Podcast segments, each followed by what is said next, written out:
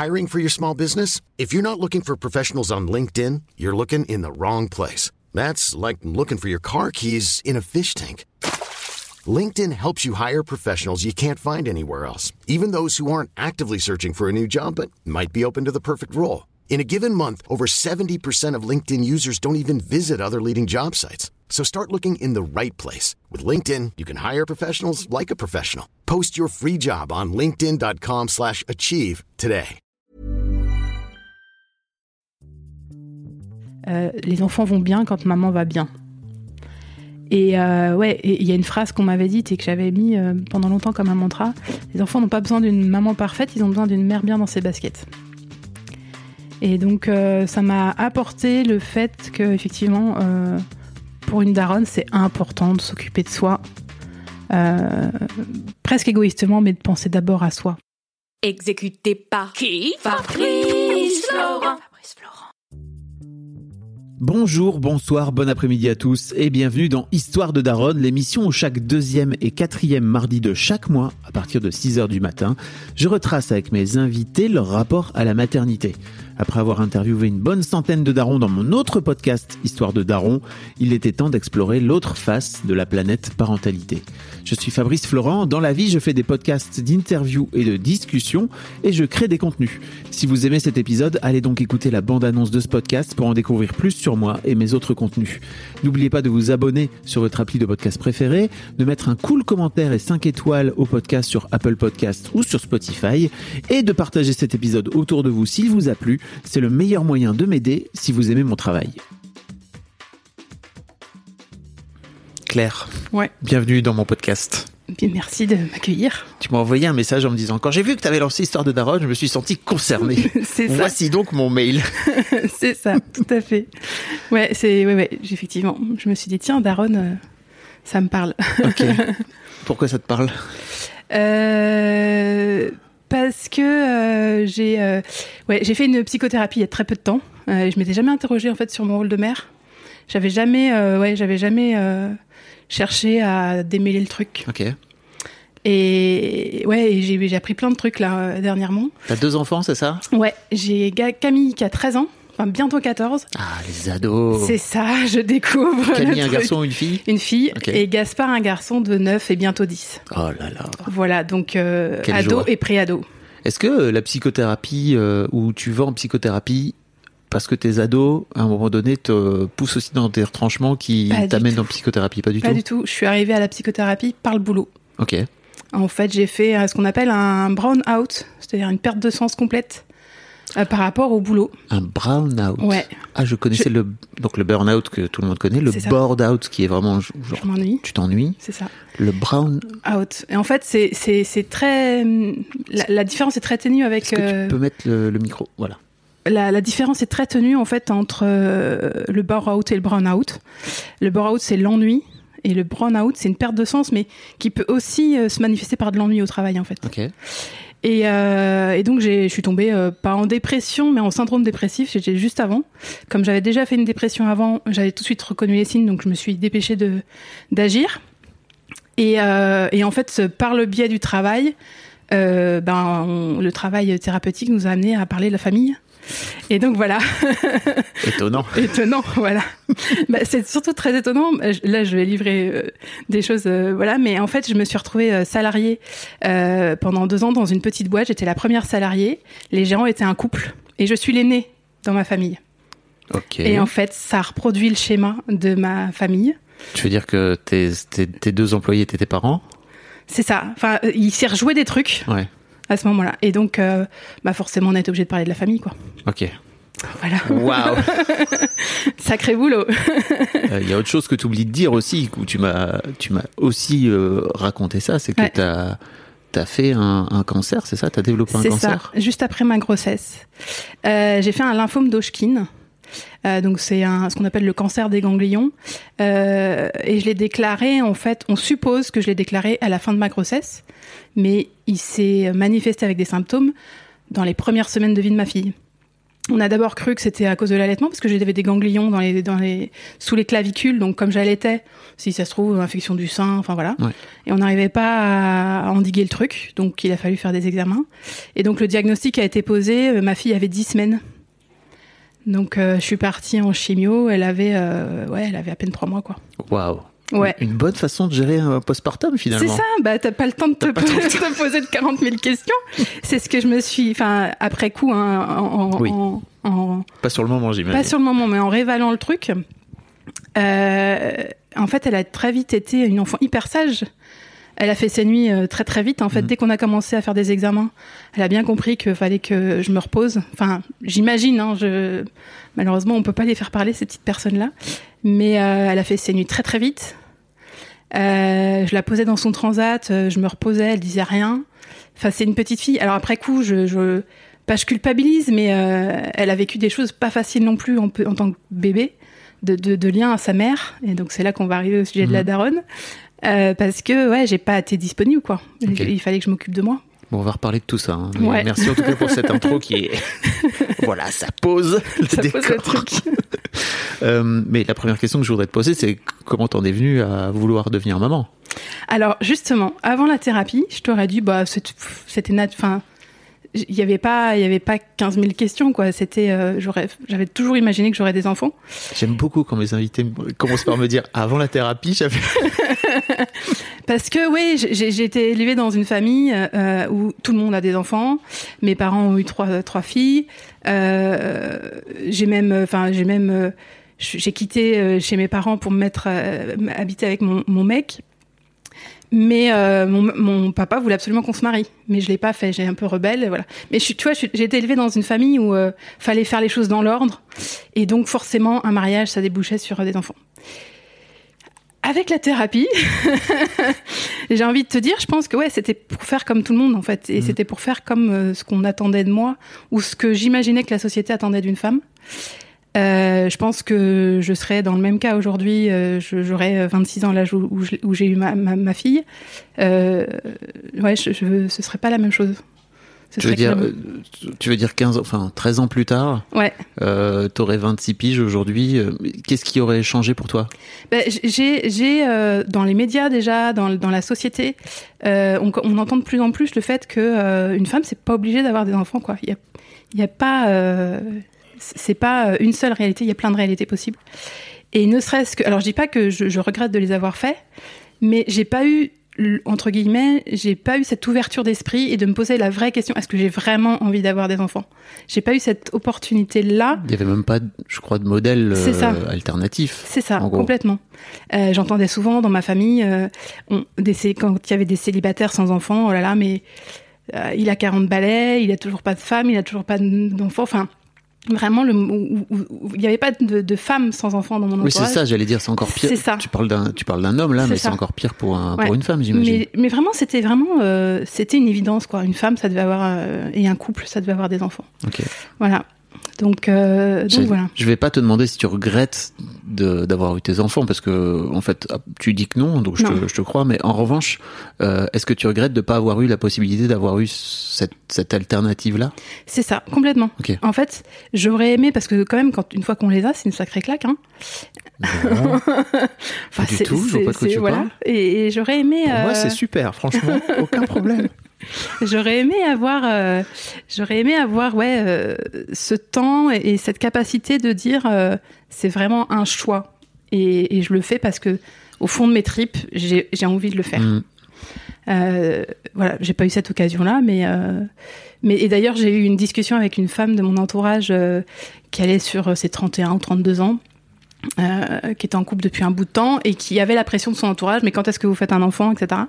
Et moi j'étais complètement. Mais attends, euh, fais ce que tu veux, quoi. Mhm. Enfin, si tu si as vraiment au fond de tes tripes envie de le faire, vas-y. Mais si tu le fais parce que autour de toi on te dit de le faire, euh, ne le fais pas, quoi, vraiment. Euh, et je, crois- même que ça la déroutait venant d'une maman qui avait eu ses enfants relativement jeunes. Euh, je crois que ça la déroutait pas mal, que je lui dise ça. C'est un sujet que je vais aborder. Alors, je sais pas si ça sera déjà diffusé quand on quand on diffuse ton épisode ou pas, mais je veux aussi dis- parler, tu vois, de, de, de- des questionnements qu'il y a autour Mm. euh, d'avoir des enfants ou pas pour quand on est une femme, quoi, dans l'histoire de Daron. Je trouve que c'est hyper intéressant. Ouais. Même si t'en as pas, en fait, euh, c'est un truc qui est quand même dans ta tête à un moment donné tout le temps, quoi. Entre- Ouais, à complètement. partir d'un certain âge, en tout cas. C'est ça, ouais. Bah, la fameuse horloge biologique qui fait que tu, te- tu, tu te poses des questions, quoi. Euh, tu me disais que tu avais eu euh, ta première fille à 26 ans, Ouais. donc assez jeune, Bah ouais, en vrai. ouais. Le, le premier enfant en moyenne, il est autour de 30 ans pour les femmes, si je me trompe pas. Bah oui, oui, on était, euh, bah en plus dans notre botte de potes, on est déjà un peu les plus âgés. Mais du coup, ouais, j'étais la première, euh, j'étais la première de notre botte de potes, de notre bande de potes. Et vous étiez les plus âgés à On avoir des enfants, ouais, tu veux dire? Ouais, ouais. Et euh, mais en fait, moi, j'ai tout fait très jeune. je suis partie de chez mes parents, euh, j'ai claqué la porte à 18 ans. Euh, je me suis mariée à euh, 21, 23, 22. T'avais une forme d'urgence? Euh, ouais, le, le- le claquer la porte de chez mes parents, c'était une forme d'urgence et de survie. Hum, Ok. Voilà. Euh, le mariage, euh, c'est plus parce que bah, du coup, ça faisait 3-4 ans qu'on était, qu'on vivait ensemble et que, pareil, dans mon esprit, c'était la suite logique des choses et Ouais. voilà. Il n'y a pas eu de demande, il n'y a rien. C'est tiens, si on se mariait, ok, voilà, on y va. Et, et du coup, le, le- le premier enfant, c'est pareil. C'est tiens, si on, enfin, c'est venu. Je saurais pas te dire euh, une date précise, un mois précis, une enfin, tu vois, c'est c'est c'est Il y a, très y a eu flou. une discussion quand même entre vous à un moment donné Pas- ou? Presque, presque pas quoi. Ah ouais, ok. Presque pas. Presque pas parce C'était pas un sujet, c'était non, juste, euh, c'était ouais, l'étape c'est- d'après, C'est quoi. ça. Une tu vois, une case à Case à cocher. cocher. Ouais. Donc euh, donc voilà, donc ouais, j'ai fait tout tout assez très ouais, très jeune. Euh, T'as voilà. grandi, tu viens d'où exactement? Moi, je viens de l'Essonne, Ok. donc j'ai grandi euh, j'ai grandi tout près ouais, tout près d'Orly, euh, tout- tout- toute cette zone nord Essonne. Euh, et euh, donc j'ai quitté mes parents, mais je suis restée euh, dans la région parce qu'on a toute notre bande de potes, notre vie associative qui était là, donc on n'a pas, on n'a pas quitté, euh, on n'a pas quitté l'Essonne. Donc euh, voilà. Je, Ouais, t'as, t'as donc quitté euh, le foyer euh, familial, mais pour même pas pour quitter la région, non, quoi. non, non. Pour rester là quand même. Ouais, ouais, ouais. Donc euh, oui, bah parce que parce que malgré tout, j'avais ouais les copains euh, et puis plein de choses chouettes à faire euh, sur ici quoi. Ok. Tu te souviens euh, le moment où, où t'apprends que t'es enceinte? Ouais. Ça, je, ça, je, enfin, je me souviens pas du moment où j'apprends où je suis enceinte. Je me souviens euh, de la surprise que j'ai fait à mon homme. Ok. Euh, j'ai fait le test toute seule. Euh, mais je saurais même pas te dire si j'avais, enfin, si j'avais beaucoup de retard, si je m'inquiète. Enfin, tu vois, je, je saurais même pas te dire trop euh, avant. Mais euh, je suis allée acheter des petits chaussons. Et le soir à table, sous sa serviette de table, il y avait, Ok. il y avait les petits chaussons. Je me souviens moins de son émotion pour le premier que pour le deuxième. Je sais que le deuxième, il a versé sa larme. Mais je te raconterai pourquoi. Ouais. Mais ouais, le, le- le premier, ouais, c'était. Je, je saurais pas te dire la réaction qu'il a eue, mais c'était quand même, euh, a priori, dans mes souvenirs, plutôt joyeux quand même. T'as pas de souvenir de ce moment Non. qui est quand même marquant quelque part dans, dans la vie d'une, maman, quoi? Non, je, je- ça pareil, on en a beaucoup parlé en thérapie avec ma thérapeute. Euh, et, et du coup, je vais enchaîner parce que je t'a- je t'avais fait un petit teasing quand je t'ai contacté. Euh, en fait, en préparant la- l'arrivée de ma fille, euh, on avait euh, deux chambres, donc on avait notre chambre et puis il a fallu faire de la place euh, dans la deuxième chambre où on avait entassé pas mal de choses, dont toutes mes affaires d'adolescente. J'avais ado j'écrivais beaucoup j'avais des j'avais des carnets entiers de journal intime j'avais un début de roman écrit manuscrit j'avais des correspondances parce que je correspondais beaucoup avec des copines etc on, on se voyait tous les jours au lycée mais on s'écrivait quand même régulièrement. Et j'ai tout mis à la poubelle j'ai tout mis à la poubelle Euh, alors effectivement, on en a parlé beaucoup et longuement avec ma psy. En fait, il y avait une espèce d'urgence à effacer et, et- et à effacer ma ouais mon enfance, mon adolescence, qui a pas été une période hyper euh, sympa. Et puis il y avait euh, maintenant que je deviens maman, ouais, c'est du sérieux. On rigole plus. On fait plus la fantaisiste à vouloir écrire des romans, machin. Faut, faut être responsable, quoi. Adulte. Adulte. Faut devenir Ouais, adulte. Faut devenir adulte, c'est ça, complètement. Donc euh, et donc ouais, mais, en mais fait. ça, rejo- ça rejoint un peu aussi, j'ai l'impression, cette forme d'urgence dans ton histoire de euh, foutre le plus vite possible ça, tout ça de côté passer de et côté. passer à la suite, quoi. Complètement, Ok. complètement. Et du coup, les souvenirs, elle m'a dit quand on n'a plus de, de, de, de quoi se raccrocher à ces souvenirs, de, de, de, de, de preuves tangibles, euh, effectivement, on a tendance dans sa mémoire aussi à, à effacer des choses, quoi. Puis avec ce qui m'est arrivé après la naissance, gros, gros choc. Donc Oui. ouais, il y a pas mal de souvenirs qui sont pas qui sont pas restés, quoi. Ok. Ok. Euh, tu vois, je t'avais dit que j'avais Ouais, des choses à raconter. raison, comment se passe, euh, comment s'est passée cette grossesse? Super bien. Ouais. Moi, j'étais super contente. Je me trouvais belle. Euh, alors, en plus, je le savais pas encore, mais j'ai perdu du poids le premier trimestre. Donc, je dis, ouais, génial. Je vais pas prendre beaucoup de kilos. euh, super. euh, parce que c'était un peu ma crainte. Donc, ouais, ouais, non, plutôt, plutôt chouette. euh, vraiment, j'ai j'ai un souvenir de cette grossesse euh, assez, euh, assez sympa. euh, je me sentais en forme. euh, j'ai bossé, enfin pas jusqu'à la dernière minute parce que j'étais salariée, donc j'ai pris mon congé mat, mais euh, tu sais, il y a possibilité d'avoir deux semaines plus tôt. En fait, je suis allée au bout du truc. Euh, donc non, non, franchement, euh, franchement, plutôt une, une belle grossesse. En plus, euh, l'été avant la naissance de ma fille, on avait plein d'événements, donc euh, je m'étais acheté des belles robes, j'étais belle, enfin le truc euh, trop bien, quoi. Ok, Trop bien, vraiment, euh, vraiment très chouette, ouais. d'accord. Euh, je sais pas comment se passe la. Comment C'est quoi l'étape d'après? C'est la grossesse, c'est l'accouchement, pardon, L'accouchement, j'imagine? ah ouais, ouais, l'accouchement, il est pareil, il est, il est plutôt chouette. Euh, si ce n'est qu'il est un peu long parce que je perds les os très tôt, enfin très tôt, à terme quasiment, mais euh, le travail démarre pas. Donc en fait, je suis euh, hospitalisée et alitée pour pour attendre que le travail démarre. Et, euh, et il démarre pas, donc j'ai été déclenchée. Euh, donc ça, ça, au bout de 36 heures, je crois que. Ah oui. ouais. Donc on a un peu tourné en rond dans la chambre avec mon avec mon homme, mais euh, globalement, euh, une fois que j'étais déclenchée, tu vois, j'étais déclenchée, il devait être 9h du matin, à 15h elle était là quoi. En plus, j'ai pu accoucher, ce qui à l'époque était euh, pas hyper courant, mais sur le côté, donc dans une position euh, qui était pas courante à l'époque. Quand j'en avais parlé à la préparation, euh, la sage-femme m'avait regardé avec des yeux ronds, en disant mais c'est quoi, c'est quoi cette demande? Ça t'es venu d'où? Tu l'avais trouvé Je l'avais, ouais, j'avais, je m'étais documentée, j'avais regardé Ok. des choses, donc j'avais, j'avais, j'avais, ouais, j'avais dit, tiens, ce serait chouette de, de pouvoir le faire comme ça. Et Rappelons les enfants qu'il y a 13 ans, c'était avant les réseaux sociaux c'est ça. et tout ce que vous connaissez aujourd'hui de transmission, etc. Enfin, ceci dit, il y a 13 ans, il y avait quand même les forums de oui, femmes c'est enceintes ça, qui étaient tout à fait. énormes. Quoi. Complètement. Ouais, ouais, ouais, tout à fait. Et euh, j'étais beaucoup sur les forums. euh, et du coup, euh, effectivement, j'avais, j'avais entendu parler de cette position qui était plutôt euh, plus, plus physiologique que celle sur le dos. Donc, Est-ce que tu envoyais euh, des, des messages euh, rendez-vous chez Gigi euh, pour bébé 1 euh, Non, mais alors moi j'étais dans, dans les forums, je, je lisais beaucoup, je participais très, participais très peu. T'es t'es une lurker, quoi, ce qu'on appelle. C'est ça. Un sous-marin. C'est ça. Euh, mais effectivement, je me nourrissais beaucoup de, des- des partages des, des, autres femmes. Et donc, ouais, l'accouchement, super. Enfin, j'ai un souvenir. euh, le, le- le- le mot qui me vient, c'est la douceur. C'est vraiment. euh, ça s'est ouais, ça s'est passé dans la douceur, quoi. Et donc, c'était euh, très, très chouette. Euh, étonnamment, j'ai pas souvenir pareil, tu vois, c'est c'est de- de- de- d'une émotion très très forte euh, quand on me l'a mise sur le ventre.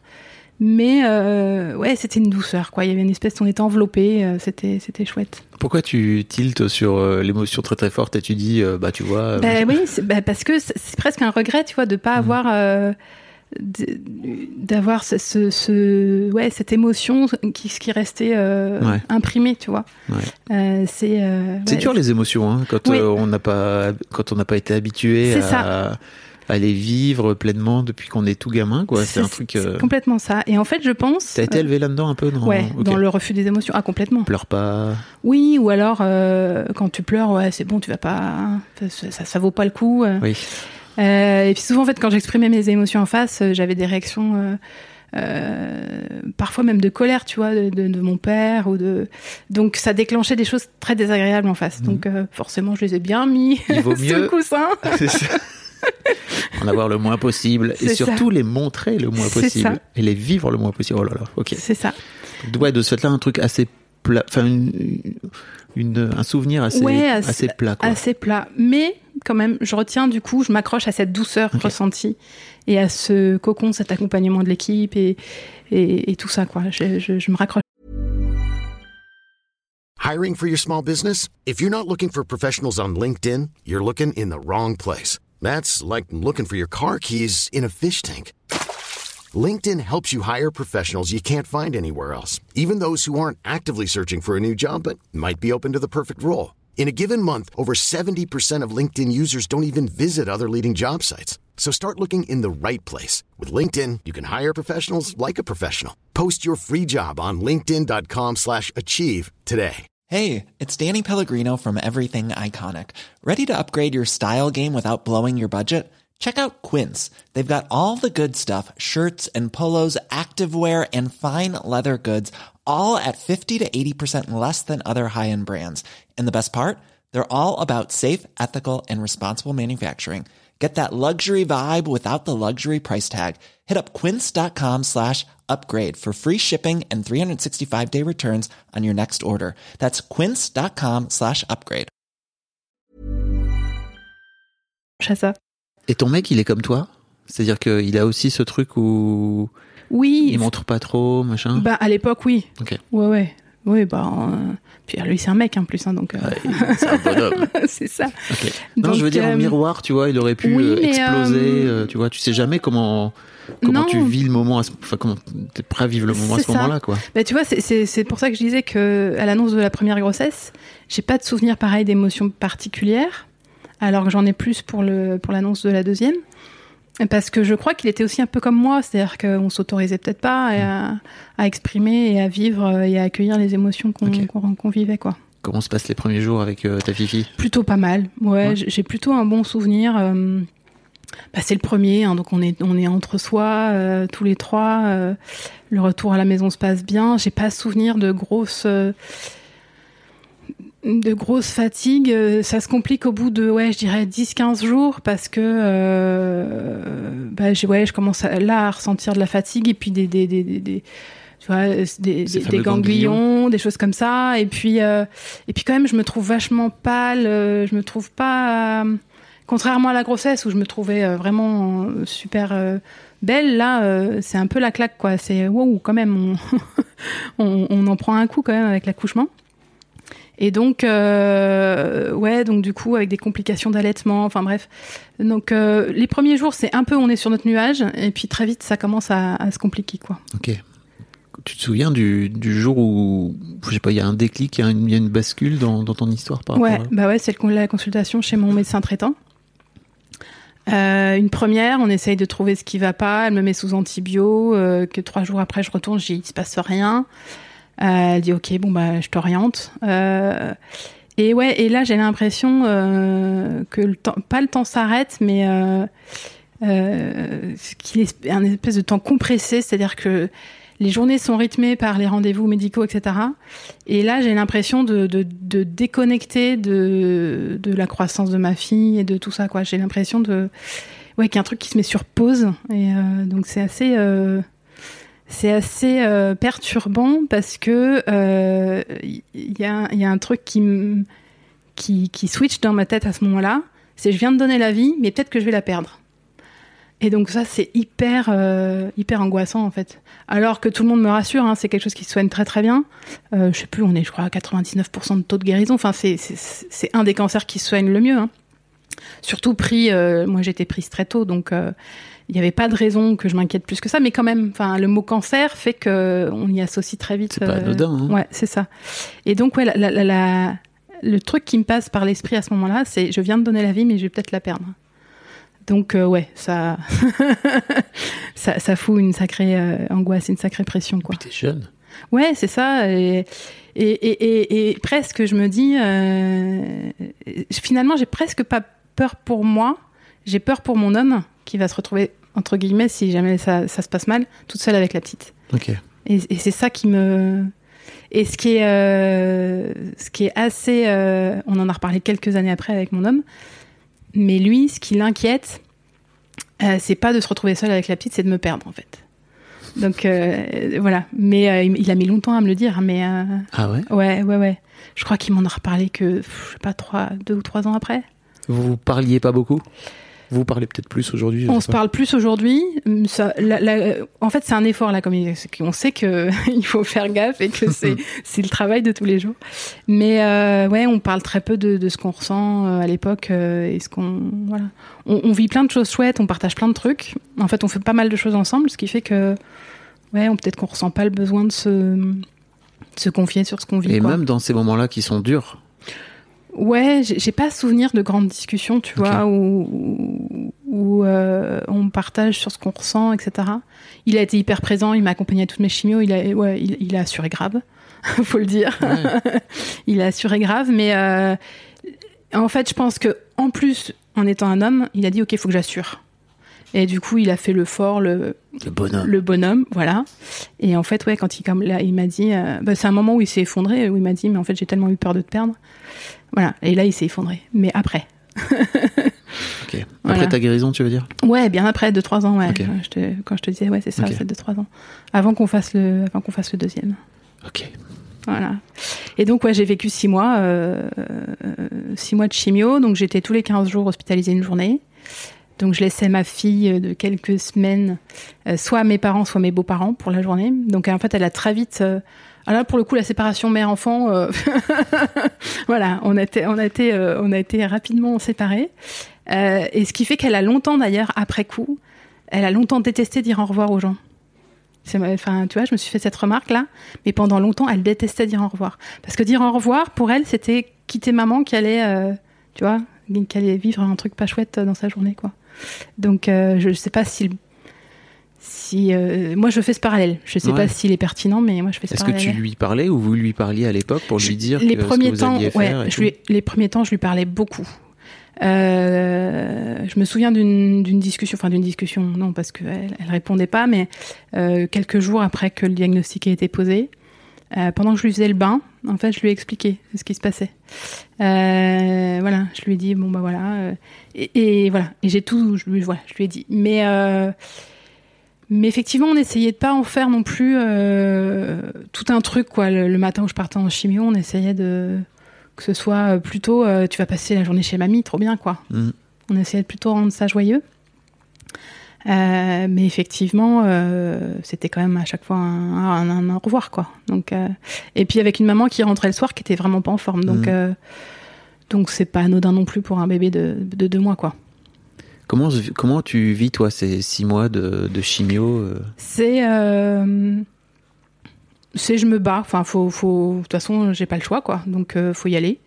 Je fais le dos rond beaucoup. Euh, ok, bon, c'est qu'un mauvais moment à passer. Et, et, je me raccroche au après, en disant voilà, dans six mois, dans cinq mois, dans quatre mois, dans trois mois, dans deux mois, c'est fini. Euh, J'étais extrêmement bien entourée, alors que jusque-là, j'avais pas trop fait appel à mes parents parce que dans ma vie perso, j'avais pas besoin d'aide.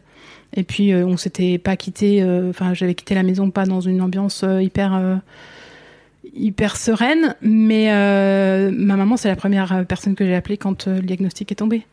Euh, elle m'a tout de suite dit viens manger à la maison. Donc, euh, du coup, ils ont été hyper présents. On avait mis en place un petit rituel. J'étais en chimio le mardi. Euh, le mercredi, souvent, j'avais de la visite, mais j'arrivais pas à manger. Donc, mais par contre, le jeudi ou le vendredi, je sais plus, papa venait manger à la maison le midi avec moi parce que du coup, le fait de manger avec quelqu'un, ça me redonnait un peu d'appétit, ça rendait le, repas un peu plus sympa, quoi. Et donc souvent, je, le premier repas que je faisais complet, c'était avec mon père, hein, soit le jeudi, soit le vendredi. Ça a renoué le lien, cette maladie Non. Ah, non, absolument Je sais pas. pas, j'avais l'impression, la façon Non, dont tu le bah, enfin. Euh, non, parce que en fait, oui, c'était un soutien, il était là, c'était une présence. Euh, ça n'a pas ramené la complicité qui n'a jamais existé. Euh, je- il faudrait un jour que je participe à euh, tes épisodes sur les darons. Qu'est-ce Ouais. qu'il n'a fait, fait ou n'a pas fait. Ouais. Mais euh, j'aurais des choses à dire. Mais euh, En gros, pour les gens qui écoutent pas, qui Ouais. découvrent peut-être l'histoire de Daron, dans Histoire de Daron, qui est mon autre podcast, j'incite les gens à m'envoyer des messages vocaux pour euh, dans, dans- dans une série de- d'épisodes qui s'appelle Mon Daron et moi, où effectivement je demande aux gens de répondre à cette question fabuleuse, qui est toute simple, hein, mais vraiment je trouve qu'elle est tellement bien. c'est ça, Qu'est-ce que ton père a fait ou n'a pas fait pour Ouais. que tu deviennes la personne que tu es devenue aujourd'hui c'est ça. Et euh, non, en fait, je pense que mon père venait parce que ma mère lui demandait de venir. Pour tout te dire. Voilà. Mais bon, il faisait le taf. Il faisait le taf. Mm. Il était là. Il, euh, ça lui arrivait même de faire à manger alors que c'est pas son truc. Ouais. Donc euh, non, non, il faisait le taf. D'accord. Voilà. Et moi, j'étais quand même contente d'avoir quelqu'un parce qu'effectivement, quand tu t'as pas beaucoup d'appétit, manger seul, c'est pas terrible. Alors d'avoir quelqu'un, ça, ça t'incite à manger. T'as l'impression de mettre euh, ta vie de maman entre Ouais. parenthèses Ah, pendant cette ah, période Complètement.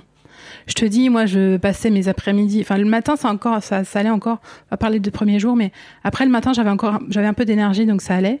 Donc, généralement, c'est le matin, on sortait, on pouvait euh, se balader, etc. Mais l'après-midi, j'avais besoin de dormir, quoi.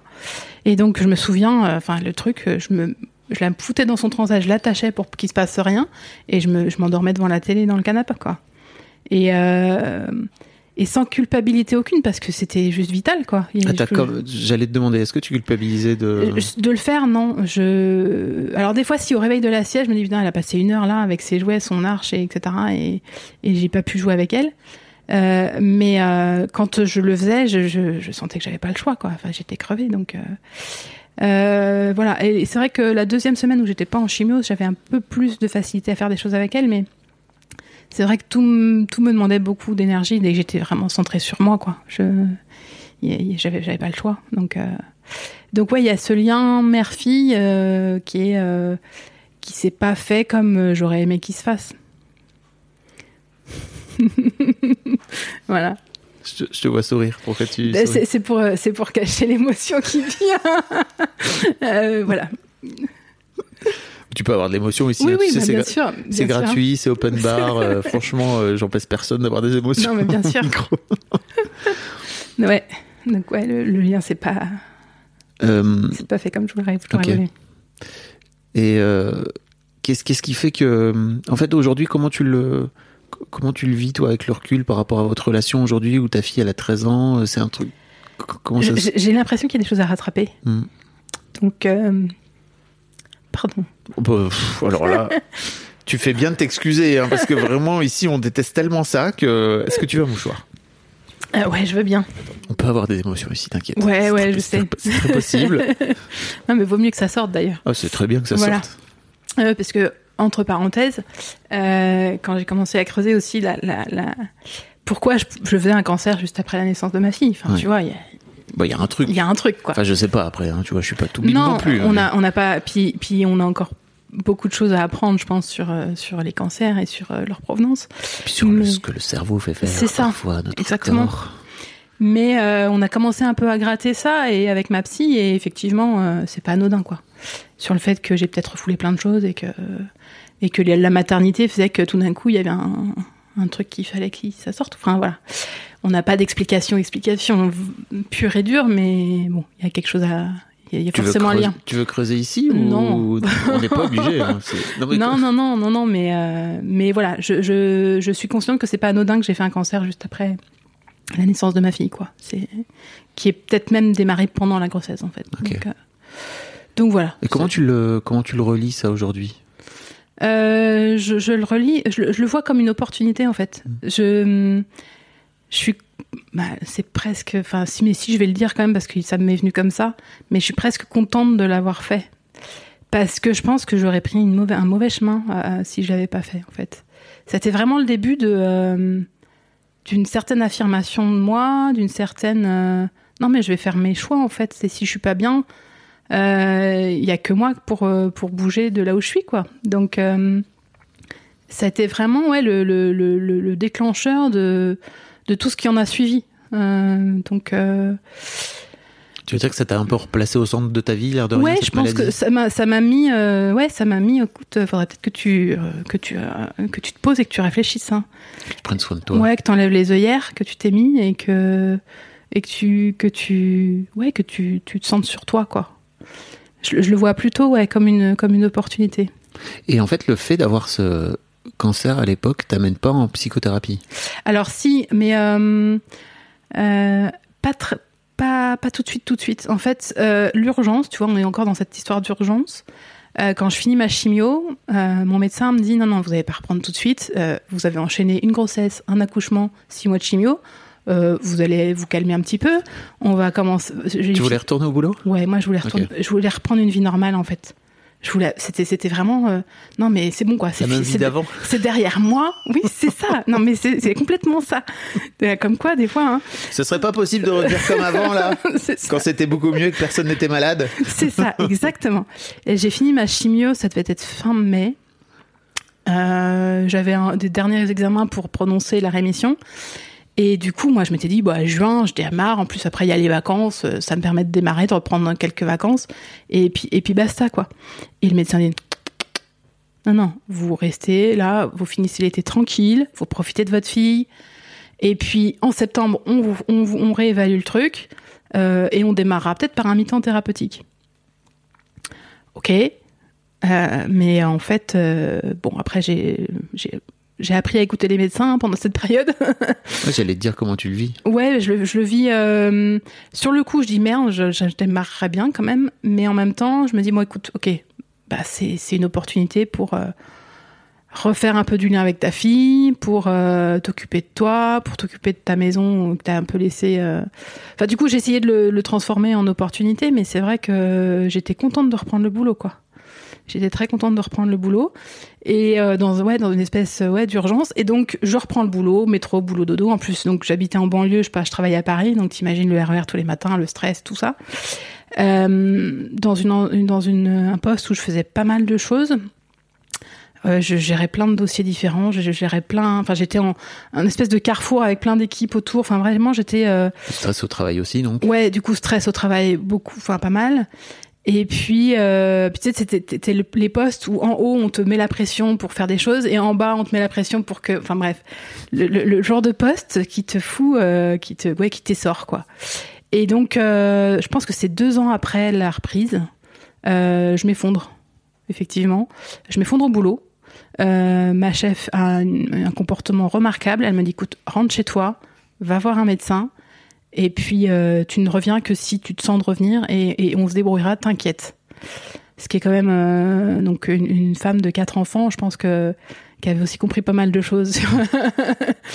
et euh, voilà. Et donc. euh, C'est quand même intéressant que tu, tu repars dans une machine à laver, Oui, là, c'est ça, juste c'est après? ça, ouais. Ok. Ouais, ouais, donc je te dis, j'avais des bonnes œillères, euh, pas Ouais. d'émotion, pas de machin. euh, allez, il faut y aller, t'es sérieuse, t'es adulte, t'es maman. euh, Ah oui, tout ça. Oh bah là là. voilà, non mais tu t'en fous. Dans ces cas-là, tu as une caisse. Hein. donc euh, tu charges le sac à dos à fond. Et donc, euh, et donc là, le médecin me dit, euh, ok, on- je vous arrête. Et puis, euh, ce serait bien que vous alliez voir quelqu'un, quand même, parce que je pense des, vous avez des choses à digérer que vous n'avez pas digérées. Donc elle m'oriente euh, chez une psy. Euh, Excuse-moi, je te coupe, mais c'est quand même fou que pendant ces deux ans-là, tu vois, ouais. il y ait personne qui t'a orienté vers une psy Non. parce que c'est clairement un truc dont t'avais besoin, quoi. C'est ça. Mais tu voulais pas ou? Je crois qu'on me l'a même pas on proposé. te l'a même quoi. pas proposé Et c'est ça, ça, ça m'interroge beaucoup sur euh, le suivi euh, des malades du cancer. Euh, bon, il y a des bons et des moins bons, un médecin, mais on m'a pas parlé, on m'a pas tellement parlé de l'après, le, le- tu vois, tout ce qui est hygiène de vie. On m'a pas parlé d'accompagnement, ou alors on m'en a parlé, mais alors euh, du coup c'est passé, toi, d'une oreille à l'autre. Mm. Euh, et euh, effectivement, j'étais tellement dans cette urgence de reprendre ma vie d'avant que, ouais, si on en a parlé, c'est voilà, C'est pas, c'est passé comme c'est ça, passé, quoi. Disais, oh non, on va pas. euh, c'est bon, ça va, on va je pas gère. soulever les cailloux, là, je c'est gère, je gère. voilà. Donc, euh, donc je fais donc ce qu'on appelle une. Alors c'est pas une, c'est pas une, une dépression, c'est une dépression réactionnelle, c'est-à-dire le, le contre-coup en fait. De... Et donc je suis arrêtée que 5 ou 6 semaines. Euh, pareil, toujours dans une espèce d'urgence de reprendre. Je vois ma psy que 4-5 fois. Et puis, acte manqué, j'oublie un rendez-vous et j'y retourne plus. Voilà. bon, euh, c'est pas forcément un acte manqué. Hein, Non, parce que je pense que j'aurais eu besoin de, de, de creuser, mais que j'avais pas envie de creuser. À l'époque. c'est chiant de creuser. Ouais, c'est chiant de creuser. c'est inconfortable. tu chiales pendant toutes les séances. Enfin, c'est chiant. C'est, Putain, il y a des émotions, quoi. c'est ça, c'est merde. comment c'est possible de, Pourquoi C'est ça. Comme le dentiste sauf en pire, quoi, tu vois. C'est ça. Donc, euh, du coup, euh, ouais, je, j'y retourne pas. Euh, Ça, m'a- ça me permet de passer le cap, tu vois. Et non, le truc que ça me permet, quand même, quand même, c'est de dire, ok, je suis pas bien là où je suis euh, dans le boulot. Euh, je vais, euh, j'attends d'avoir le feu vert des médecins pour faire le deuxième enfant. Je fais mon deuxième enfant et je m'arrête, je prends un congé parental et je me pose et je réfléchis. C'est le seul truc que ça. me- Bon, c'est déjà pas mal, hein. C'est un- c'est une étape. C'est une étape, voilà. Et donc, ça me permet de faire ça. C'est l'étape à laquelle t'étais. Enfin, prête à ce moment-là. Voilà, c'était c'était mon chemin quoi. Donc voilà, et donc euh, je reprends pour souhait. Je crois que j'ai dû reprendre euh, à peine un an. Euh, et puis ensuite j'ai eu les feux verts du médecin pour faire le deuxième. Oui, parce que tu dis les feux verts, parce qu'en fait, pendant toute cette période-là, Bah, ils, me disent, euh, sachant que vous avez déclenché votre euh, lymphome après votre première grossesse, on va éviter de reprovoquer ce qui pourrait. euh, Même joueur, joue voilà. bon. On va s'assurer que voilà, il n'y a pas de trop de risques. On s'approche de la zone des 5 ans où euh, globalement c'est la zone la plus risquée pour les récidives. Donc, euh, au bout de 4 ans, j'ai les feux verts du médecin. Euh, ah oui, ce que j'ai oublié de te dire, qui est assez, euh, assez pour en tant que daronne, ce qui est pendant toute cette période de chimio, je suis mise sous ce qu'on appelle ménopause artificielle. C'est-à-dire qu'on arrête l'ovulation, on arrête tout. Bon, ce qui fait que je vis une ménopause et je, du coup, je sais ce que c'est et je suis pas pressée du tout. Voilà. Mais euh, j'ai une grosse angoisse en fait quand j'ai la dernière piqûre, ça dure trois mois et euh, j'ai une grosse angoisse, c'est est-ce que ça va revenir, est-ce que mon cycle va revenir, etc.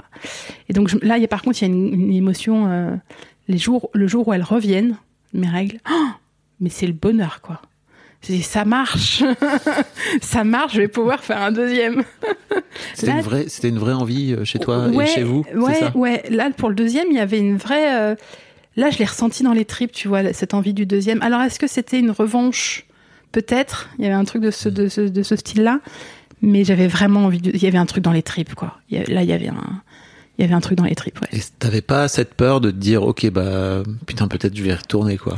De, tu vois, d'associer euh, la grossesse et la maternité. À- Ça, ça a dû me parcourir. Ça a dû me, ça a dû me parcourir, mais j'ai essayé de pas trop y penser pendant la grossesse pour pas que ça me pollue le truc, quoi. Oui, j'imagine. Mais euh, oui, oui, les- on va- dire les trois, les trois, quatre premiers mois, ouais, j'ai pas mal flippé quand même. Ok.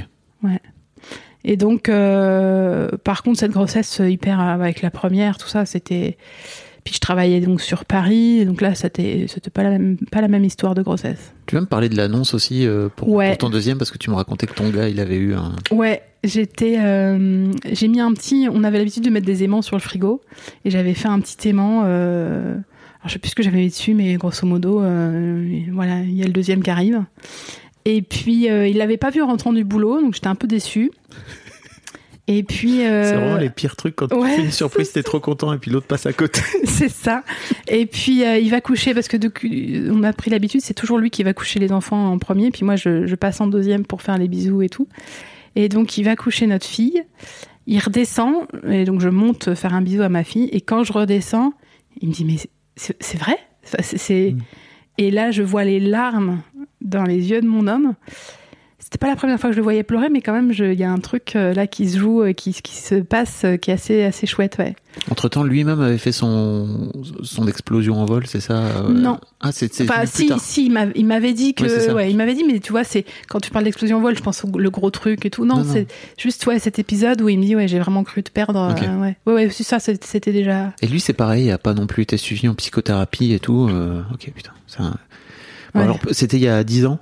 Il y a, ouais, ouais, c'est ça. Euh, peut-être que ça, peut-être que ça a changé depuis, quoi. Mais c'est un. Ouais, non, mais c'est assez dingue. hein. Je- J'ai pris conscience euh, tout ce qui est masculinité toxique, etc. Enfin, ouais, il y a du boulot, quoi. on est des bonhommes. on est là pour endurer. Pour endurer C'est ça, Ok. c'est ça. Et donc, euh, ouais, le- Est-ce que lui a pris conscience? Parce que, excuse-moi, petit, petit aparté, mais parce que les meufs, elles, les meufs, elles prennent vachement confiance, beaucoup plus que les mecs, à mon sens. Ce qui pose problème. Je dirais que c'est une prise de conscience euh, tranquille, quoi. C'est-à-dire, c'est pas, euh, c'est pas le, le truc que tu te prends dans la gueule. euh. Non, je pense que c'est petit à petit. Et Puis le fait, moi, de me voir euh, réfléchir à tout ça, parler de féminisme, parler d'égalité homme-femme. Enfin, tu vois, c'est c'est vraiment progressif, mais c'est parce que je bouge moi que lui bouge, je pense. Ah bah, il a pas. Voilà. Souvent, les mecs ont pas trop le choix, ou alors. C'est ça. Et en même temps, je lui en veux pas. Enfin, il a un modèle familial. euh, voilà. On- Enfin, on voit ce qu'on dont on parle, quoi. Je vois bien. Je vois pas de quoi tu parles, mais si vous connaissez pas mon podcast, j'ai un podcast qui s'appelle Histoire de mecs. voilà. Où je vais parler des mecs, de leur rapport à la masculinité. C'est un délire. Bref. Ok. Donc euh, voilà. Et donc deuxième grossesse euh, un peu moins un peu moins fun. Euh, accouchement deuxième accouchement beaucoup moins fun. Euh, J'accouche. euh, alors pour la petite anecdote, euh, lors de la cérémonie d'ouverture des JO de 2012 de Londres. Je suis il me fait louper ça, quoi. c'est un peu la réflexion que j'ai. Ok. C'est un truc qui est important pour ouais, toi. j'aime bien, moi, ces trucs-là. C'est peut-être un peu ringard, j'en sais rien, mais moi, ça me procure beaucoup d'émotions de voir, euh, ouais, de voir toutes ces équipes euh, et puis les valeurs olympiques, quoi. Donc, euh, j'aime bien. Bref, donc je loupe ça.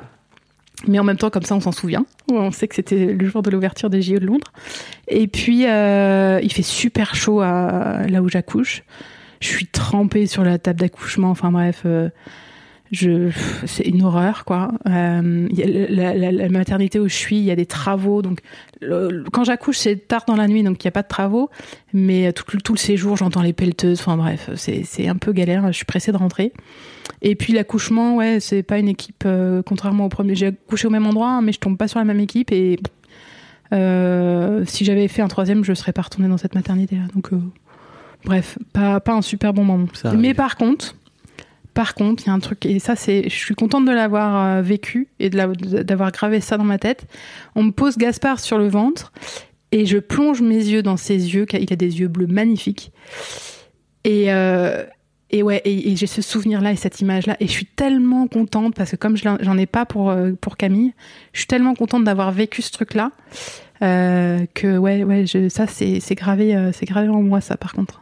Sur le moment, est-ce que tu étais dans ce truc de OK, comme j'ai pas vraiment vécu le moment de de mon aîné, j'ai envie de non ou Non, c'est aujourd'hui avec le recul. C'est pas conscient, c'est aujourd'hui avec le recul, ouais. C'est pas du tout conscient.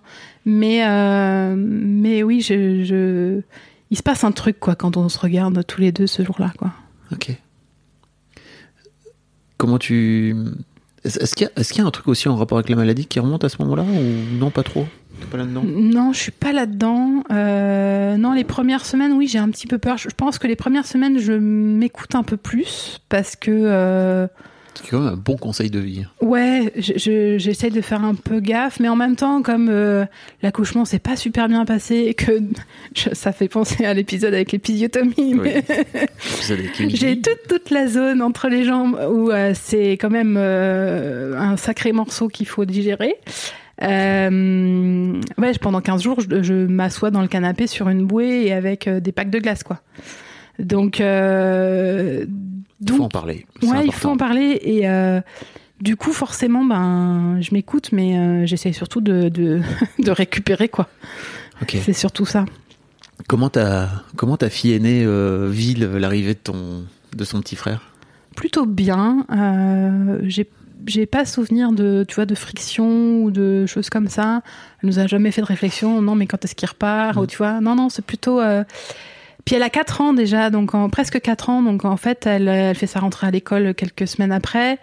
Elle est plutôt euh, dans le dans la, la petite maman quoi, tu vois. Elle euh, elle, elle prend soin de son petit frère. euh, J'ai pas souvenir de euh, de de méchanceté ou de ouais non non ça se passe plutôt bien ça se passe plutôt bien et puis en plus comme du coup je prends moi un, un congé euh, parental je suis hyper dispo quoi pour les deux donc euh, je vais chercher ma fille tous les jours à l'école C'est un vrai sujet. Tu Ouais. t'en parles comme si en passant là comme ça, Ouais. mais Ouais, ça veut dire que tu mets ta carrière Oui. euh, entre parenthèses. parce que j'ai- conscience à ce moment-là que c'est pas ce qui enfin que ça me ça me convient pas que le métro boulot, boulot dodo me convient pas donc je veux me donner le temps de réfléchir Euh, et je finis mon congé parental par un bilan de compétences et par et par une reconversion donc euh, donc ouais ça a été fertile cette période Tu te reconvertis dans, dans quoi vers alors, quoi? je, je passe du marketing et de la communication euh, dans un grand groupe de presse à euh, décoratrice d'intérieur. Ah oui. Donc on reste quand même, parce que dans la communication, moi c'était en communication print et écrit, donc euh, je faisais des briefs créatifs. Donc on reste quand même dans la créativité, parce que ça c'est vraiment quelque chose qui fait partie de moi. Mais, euh, mais ouais, dans la déco d'intérieur, qui me permet d'être euh, à mon compte, parce que c'est surtout un métier qui se- s'exerce à son compte, et donc d'être dispo pour les enfants. Il y a aussi ça dans, dans ce choix-là, de me dire je vais être dispo pour les enfants. Et tu te lances à ton compte pour la première fois de ta vie à ce Ouais, moment-là. Complètement. Ah, ah, Et, et, euh, et étonnamment, je- pareil, après coup, je m'aperçois que mes deux parents sont indépendants et que j'avais fait euh, le choix euh, d'être salarié pour la sécurité, etc. Mais qu'en fait, je crois que dans la famille, on est profondément entrepreneur et profondément indépendant. Donc, donc voilà.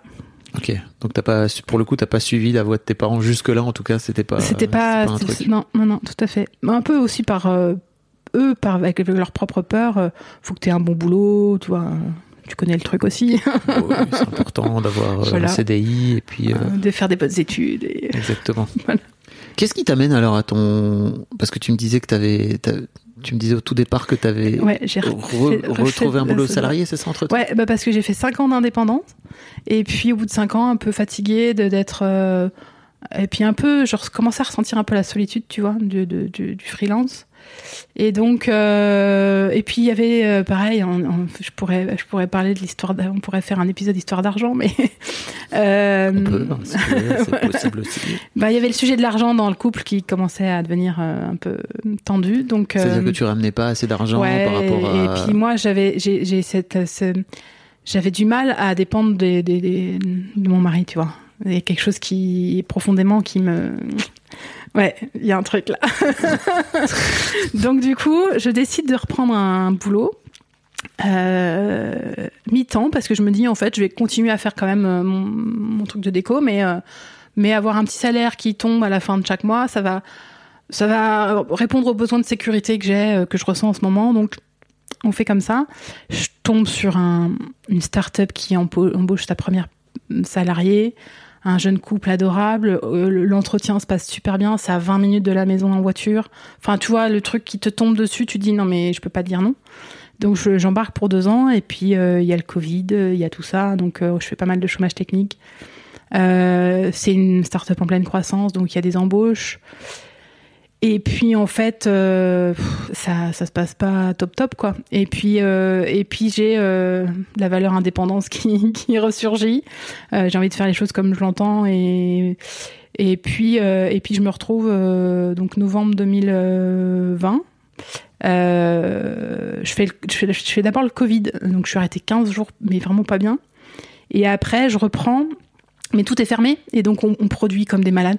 C'est une entreprise qui fait de la, déco, euh, qui produit de la petite déco en, série euh, limitée.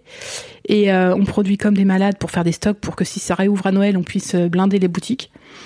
Et en fait, on, se retrouve à faire des trucs à la chaîne. Moi, je suis à un poste de travail, je fais la même chose du jour, de 9h à 17h. Et tous les matins, je suis là et je dis, mais qu'est-ce que je fous là, quoi? Qu'est-ce que je fous là? Et donc... euh, sais très bien ce que tu foutais là. Bah oui. T'allais chercher un salaire. C'est ça, complètement. Et un CDI. Un CDI et de la stabilité et, euh, et euh, le fait de pas se poser 15 000 questions tous les jours euh, sur qu'est-ce que je vais faire, euh, de voilà comment j'oriente ma boîte, etc. Donc il y avait, il y avait un certain confort, hein, je l'avais, je l'avais trouvé, mais mais il y avait quand même la valeur indépendance et et, et de faire mes projets à moi qui qui prenaient le dessus à ce moment-là, quoi. Ok. Et donc là, je, je suis en train de faire, euh, donc parce que c'était pas si lointain que ça, euh, je suis en train de faire ma, ma deuxième reconversion. et euh, donc voilà, donc euh, et cette fois-ci, quand on revient à la histoire de Daron et à ma place de mère, maintenant qu'ils sont plus grands, il y a, il y a quelque chose de, bah, en fait, maintenant, je peux m'éclater, quoi. Attends, juste deux secondes. Ouais. Tu, tu me dis bien que t'étais, t'étais dans un, dans, la première salariée d'un jeune Ouais. couple. Ouais. T'étais la maman un peu. Bah oui, je me suis retrouvée à faire, c'est ça Parce exactement. t'avais, t'avais quoi, 30, 35 balais, quoi, c'est ça? Euh, je- 38, 38, ouais. À l'époque? À l'époque, quand j'ai démarré, j'avais Ok. 38. Et, euh, et donc, du coup, euh, ouais, je me suis retrouvée la maman de, un peu de l'équipe. Ouais, complètement. Euh, et ça me fait penser, tiens, un truc que je, je, je dis, tiens, faudrait que je dise ça dans le podcast, donc je vais le placer maintenant. C'est en fait, euh, je, je déteste que les gens dépendent de moi. Et, et tu vois, j'aurais bien aimé avoir pris conscience de ça avant de faire des enfants. Parce que sans doute que j'aurais pas fait pareil non plus. Euh, Pas fait d'enfant. peut-être que j'aurais pas fait d'enfants, Parce que, attends, C'est ça. si- s'il y a bien des personnes qui dépendent de toi jusqu'à au moins 18, 20 ans, quoi, tu ça. vois. Et, euh, et dans l'équipe, en fait, c'est pareil quand. euh, y- donc j'étais la première, donc j'avais mis en place plein de choses et il a fallu que je forme les gens qui arrivaient. Et dès qu'il y avait un truc, bah, c'était clair, qu'est-ce qu'on fait, etc. Et ça, ça avait le prof, ça, avait- ça m'agaçait profondément. Mais j'ai dit, écoutez, je vous ai transmis tout ce que je vous avais à vous transmettre. Maintenant, vous êtes grand, vous prenez les décisions vous-même. Enfin, j'avais envie de, de dire ça, quoi. Mais Ce qui est un euh, truc de daronne. c'est ça. Non, mais bien Une sûr, trace de daronne. Maintenant, t'es grand, tu t'habilles tout seul. C'est tu mets ça. tes chaussures euh, comme un grand, là. c'est ça. T'as des scratchs en plus. Et Merde. en même temps, mais on est toujours un peu ambivalent, et en même temps, ça fait tellement du bien de, de, de, de sentir qu'on est utile et que on, voilà. Merci de dire ça. C'est hyper important. Mais oui, et donc euh, j'étais toujours, euh, tu vois, dans, dans cette ambivalence de ah mais laissez-moi tranquille. Et puis en même temps, euh, ok, non mais j'ai des choses à transmettre et et, et, et, et- et je peux laisser une empreinte, enfin pas laisser une empreinte chez ces gens, mais en tout cas je peux je peux, je peux leur servir à quelque chose et, et je vais, je vais représenter euh, ça- quelque ça- chose pour eux, quoi. C'est terrible parce que ça te valorise toi et, que- et quelque part c'est génial, mais Ouais. aussi ça t'emprisonne dans, ce, dans truc parce que forcément quand tu le fais, ça finit, les gens finissent aussi par se positionner en se disant bah en fait comme Claire Comme elle elle répond à toutes et les puis questions, elle sait faire. voilà. Pour- pourquoi Je vous renvoie à l'épisode avec Myriam qui, Oui. qui a un peu ce truc-là aussi avec ses grands enfants qui ont C'est ça. 27, 25 et 20, qu'elle a, à, à qui elle a incité de, de quitter la maison parce qu'en fait, euh, son fiston, le, le troisième, il lui dit, mais moi, pourquoi je, j'irais chercher du boulot alors que, euh, ou un travail, pas, pas un travail, mais juste pourquoi je bougerais de, Ouais. cette, de cette maison alors que tu fais tout? C'est ça. C'est ça. Donc voilà. Génial.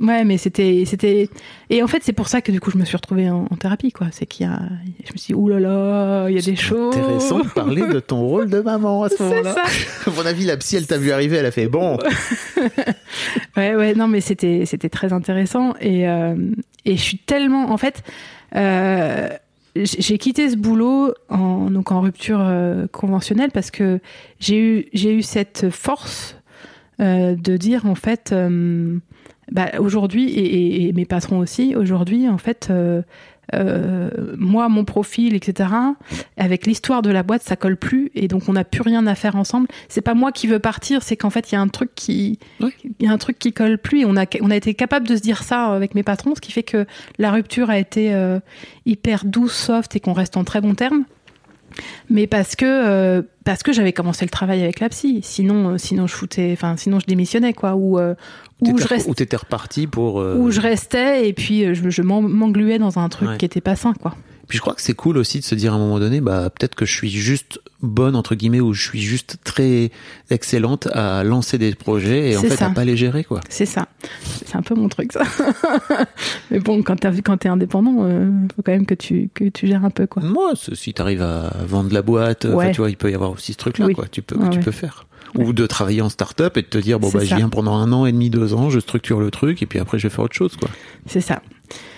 Ouais, là tu vois du coup, je vais plutôt accompagner des des gens à, c'est sur des projets. Ouais, je, suis en train de me former pour devenir facilitatrice en intelligence collective et donc à faire travailler les gens sur euh, comment on lance des projets ou comment on crée des projets. Donc euh, Ok. En quoi euh, le fait d'être facilitatrice en intelligence collective euh, t'aide dans ton rôle de daronne au quotidien? Ben, en fait, c'est. euh, alors, c'est. Je m'étais dit, chouette, ça va être. ma famille va être un laboratoire. non, mais tu vois, en plus, j'adore tester des nouvelles choses, faire différemment, etc. Et j'aurais tellement aimé avoir cette conscience-là plus en étant maman enfin quand les enfants étaient petits. Parce que là déjà euh, il y a des choses qui se sont des, mécanismes qui se sont ancrés entre nous.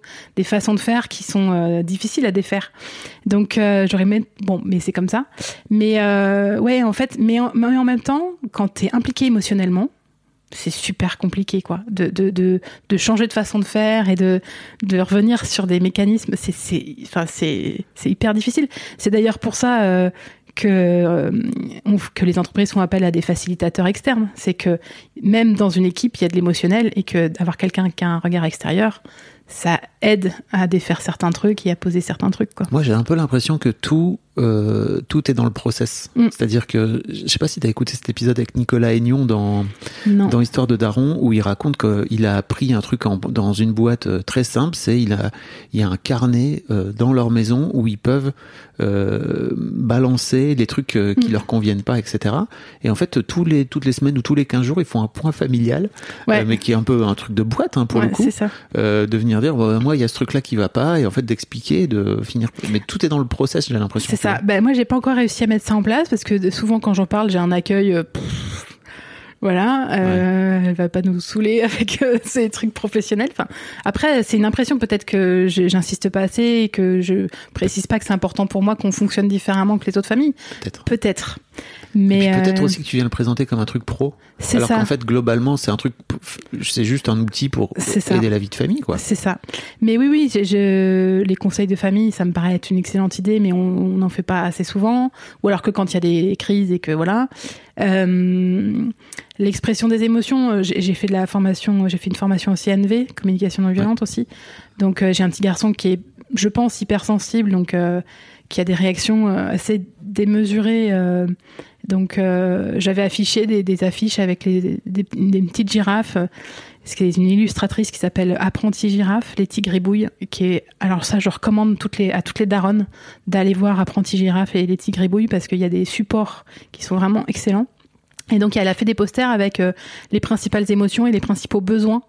Euh, et du coup, moi, mon fils, pendant longtemps, euh, je lui ai dit quand il y avait un truc qu'il traversait, je lui ai dit va me montrer la girafe là, à quoi ça correspond, etc. Bon, j'arrive pas à pérenniser ça, mais je me dis j'ai, ouais, il y a quand même des choses qui se sont inscrites, euh, notamment dans l'accueil des émotions. C'est toujours un peu difficile aussi pour mon pour mon homme de euh, de, de reconnaître que l'émotion de mon fils, elle est, elle est juste, elle est, elle est appropriée, faut, faut l'accueillir et puis que, et puis que c'est ouais, c'est, c'est pas, c'est pas agréable à vivre, ok, mais euh, faut surtout pas la renier et, Ouais, et l'étouffer, il a tendance à vouloir la mettre sous un. Ouais, ou à minimiser le truc. Je lui en veux pas. Hein. Il- on a, on a des, des années de, de, de, de- à, réapprendre et voilà. Mais, euh, mais ouais, ouais, je- je- d'être, d'être cette personne-là qui, dans la famille, qui, qui laisse les émotions euh, émerger, quoi. J'ai envie de te poser une question, mais de lui poser aussi, parce que j'imagine qu'il va écouter cet épisode. Mais qu'est-ce qui fait qu'il bouge pas? Qu'est-ce qui fait qu'il va pas faire ce travail que t'as fait toi sur tes émotions, Ouais. etc. Quoi? Ouais, ça, je peux pas répondre à sa place. N'hésite pas à te poser la question. Je ne sais pas comment s'appelle ton équipe. Bruno. Salut Bruno. C'est intéressant. Tu peux aussi écouter mon, mon podcast Histoire de mec. Il y a peut-être des trucs pour toi dedans. Ouais, ouais, ouais, j'essaye. euh, Ouais, c'est dur. Ouais, il- je me dis qu'il fait quand même du chemin. Il, il- il regarde, euh, il est fan de et tout le monde s'en fout. Donc euh, Ouais. bon, il y a quand même des choses. avance petit à avance petit. petit à petit. Qu'est-ce que tu as la sensation que hum, ta thérapie t'a apporté à toi en tant que maman maintenant de deux alors euh, ta fille on peut dire qu'elle est ado mais Ouais. et ton autre il va ton petit deuxième il va arriver C'est ça. pré-ado quoi il va y arriver très vite Qu'est-ce que ça m'a apporté Euh, Ça m'a apporté encore plus euh, cette conviction que j'avais déjà, mais je pense que je, l'avais, mais je la mettais pas en, je la mettais pas en place, je la mettais pas en pratique. C'est euh, les enfants vont bien quand maman va bien. Et euh, ouais, il y a une phrase qu'on m'avait dite et que j'avais mis euh, pendant longtemps comme un mantra. Les enfants n'ont pas besoin d'une maman parfaite, ils ont besoin d'une mère bien dans ses baskets. Et donc, ça m'a apporté le fait que, effectivement, pour une daronne, c'est important de s'occuper de soi, euh, presque égoïstement, mais de penser d'abord à soi. Enfin, pourquoi tu dis presque égoïstement bah parce que on n'a pas cette T'es en train de image, t'excuser de prendre soin de toi mais parce que la société nous Oui. nous, nous invite pas à faire ça. C'est les enfants. mais dis pas presque égoïstement Voilà. Enfin, bref. Donc non, il faut il faut s'occuper de soi. soin de toi Ouais. c'est pas du tout égoïste Non, de prendre non, soin de soi Et prendre soin de soi, c'est pas juste euh, prendre soin de sa, son apparence, et prendre soin, non, c'est prendre soin de soi en, en intégralité, de manière holistique, quoi. La tête, le cœur et, et- et, euh, la tête, le cœur et Le le corps. voilà. les 3 C Voilà, le fameux truc voilà, et surtout la tête et le cœur. Je crois que c'est, c'est quoi les 3 C? C'est le corps le cerveau et le ouais, c'est pour ça dis les Le- 3 C voilà. Mais ouais, non, c'est, c'est, et, et ça devrait être dit à toutes celles qui n'ont pas encore d'enfants et qui vont s'en apprêter à en avoir, quoi. C'est, euh, euh, ouais, votre santé mentale, euh, attention. Est-ce qu'il y a un truc sur lequel je t'ai pas amené, dont t'aurais aimé parler dans le podcast? Non, je crois qu'on a balayé plein de trucs. hein. On a balayé plein de trucs. C'est ouais. C'est- Merci pour ça. Bah, avec plaisir. C'était trop cool. Ça me fait plaisir de- de- d'entendre parler, de voir ton chemin aussi. C'est Ouais. trop chouette euh, Ouais. d'avoir des darons qui ont qui ont arpenté la vie. c'est ça. Ouais, c'est ce que je disais le jour. euh, J'ai que 40, euh, que 40 ans, mais j'ai l'impression tellement d'avoir vécu euh, plein de choses riches. Et je me dis, chouette, il y a encore, il y a encore plein d'années, quoi. Euh, et je disais au début de l'épisode, ouais, j'aurais peut-être fait les enfants plus tard, ou voilà, je les ai fait tôt, etc. Mais finalement, je me dis, euh, c'est plutôt pas mal parce que maintenant, euh, j'ai 40 ans, ils sont ados. Et là, professionnellement, justement, j'ai l'impression que je vais pouvoir un peu lâcher euh, du lest et, euh, et m'éclater, quoi. Avec mon métier, là, nous, on va s'installer en province bientôt. Euh, J'étais ah là, comment je vais faire? Mais en fait, euh, non. Je, puis je crois que je vais adorer faire des déplacements professionnels et, et partir de la maison trois jours et, euh, et prendre plaisir à les retrouver, etc. Donc, euh, donc ouais, je suis contente de les avoir fait puis finalement, parce que là, il va se passer. J'ai encore, j'ai encore du temps devant moi Ouais. euh, pour m'éclater, quoi. Donc, euh, c'est Puis cool. je pense pas qu'il y ait de bonnes ou de mauvaises situations. On a chacun un chemin et en fait c'est cool. On fait, on fait avec quoi. Ouais. Merci beaucoup Claire, c'était super. Bah, avec plaisir.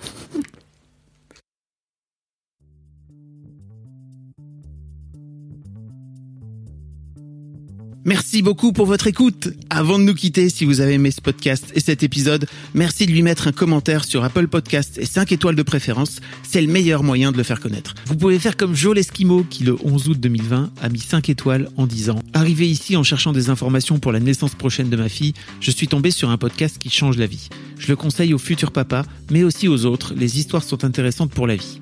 Merci d'avoir lancé cette super initiative et merci à tous les darons qui partagent leurs opinions et leurs histoires. Un grand merci à toi et vous aussi vous pouvez faire pareil. Vous vous rendez sur Apple Podcast et vous cherchez Histoire de Daron directement dans l'appli ou sur votre ordinateur.